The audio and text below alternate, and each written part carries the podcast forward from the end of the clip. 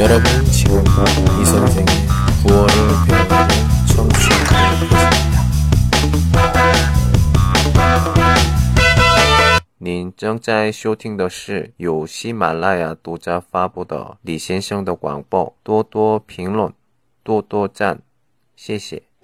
오늘 소개할 한마디는 휴대폰 좀 충전할 수 있어요? 能给手机充电吗？我的手机呢，小米 Note 2， 嗯，最近刚买的时候不一样的质量，嗯，比以前很快没电，而且没带充电线的时候，啊，就是完蛋了。嗯，那样的情况对认识人特别好练，然后那样说就是 OK 了。 천천히 따라 하세요. 핸드폰 좀 충전할 수 있어요? 핸드폰 좀 충전할 수 있어요?